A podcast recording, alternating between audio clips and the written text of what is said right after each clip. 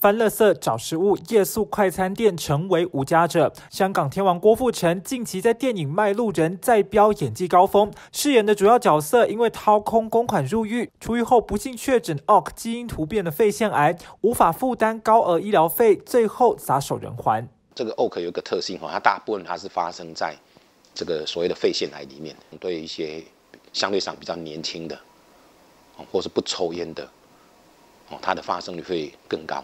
电影展现小人物的辛酸。值得庆幸的是，台湾 OC 基因突变的肺腺癌医疗并非遥不可及。OC 仅次于 EGFR，是第二常见的肺癌基因突变，患者占百分之四到七。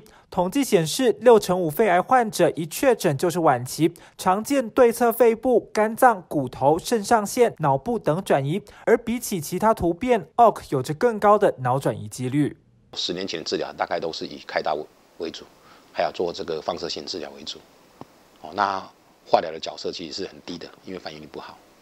那近几年来的话，有所谓的标靶药物的兴起的话，那这个标靶药物变成首选。那个新一代的这个这个这个欧克的标靶药物的话，比起过去，它的整体的反应率其实是更好的，肿瘤反应率可以高达八十 percent 以上，那控制率可以达到九成，那因此也提高它整体的或者存活率，哦，都是第一阶段的。第一阶段的无无疾病恶化率可以高到三四个月以上，它对脑部的穿透力哦其实是足够的，所以才可以达到那么好的哦高达哦这个七十 percent 到九十 percent 的脑转移的这个控制率。曾有一名三十八岁女性因为活动易喘就医，确诊 OC 非小细胞肺癌，并有脑转移。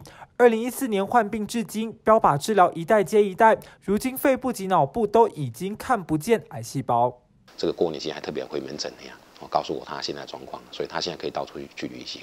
哦，这是印象深刻的。北医肺癌团队提供全方位基因检查，OC 基因检测平均七天就能得出结果。标靶治疗也有健保给付，不必像卖路人主角一样挣扎，好好治疗仍然可以看见未来。记者田木生台北采访报道。